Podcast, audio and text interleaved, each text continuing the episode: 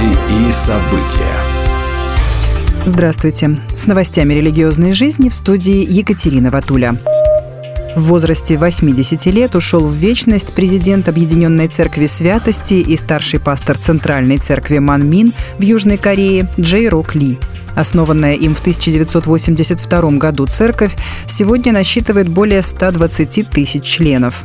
Из-за неоднозначного учения движение Манмин многими было признано еретическим. В частности, Джей Рок Ли заявлял, что безгрешен и освобожден от смерти.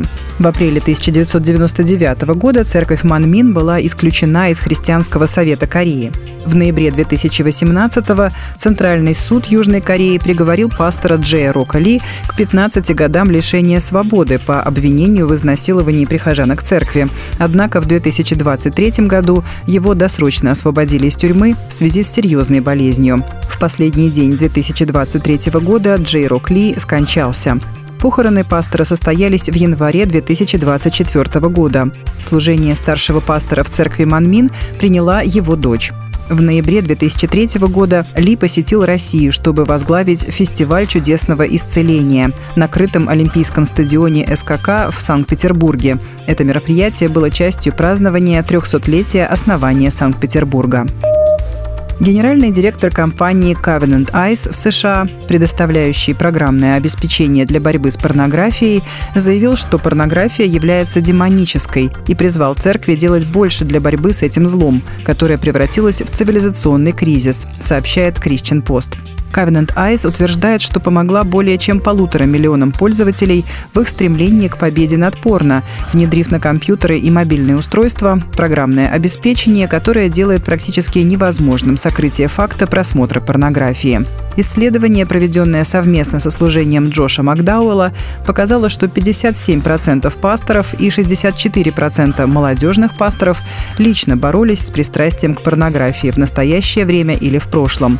93% пасторов и 94% молодежных пасторов заявили, что порнография является более серьезной проблемой в церквях, чем 20 лет назад. Митрополит Иларион запустил ультрамарафон «Библия за год». К нему присоединилась даже государственная российская газета.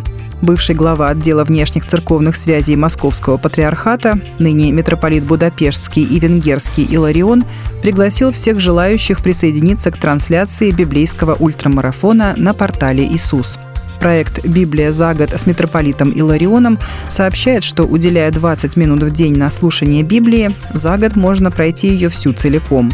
Митрополит Иларион предваряет чтение, поясняя основные идеи Библии, не усложняя их до невозможности понять описываемые события. Текст читают лучшие чтецы и актеры. Нет ошибочных и дурных интонаций, наигранного пафоса, лишней сентиментальности и удручающей сухости, сообщает российская газета, которая решила присоединиться к этому проекту и предложила своим читателям делиться впечатлениями о пройденном по духовным маршрутам пути.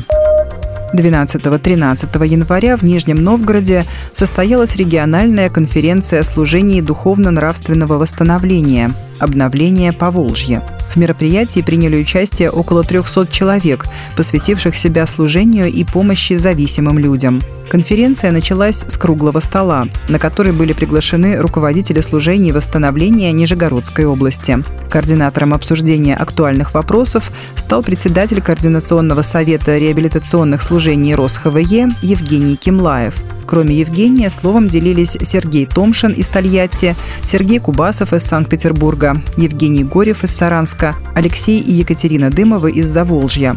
Как рассказал Алексей Дымов, председатель Фонда социальной помощи, было много общения и знакомств. Люди смогли поделиться своими свидетельствами и получить вдохновение от других. Мы еще раз вспомнили, какие Бог творит чудеса, передают слова служителя пресс-служба РосХВЕ. Будьте в курсе событий вместе с нами. А на этом пока все. С вами была Екатерина Ватуля.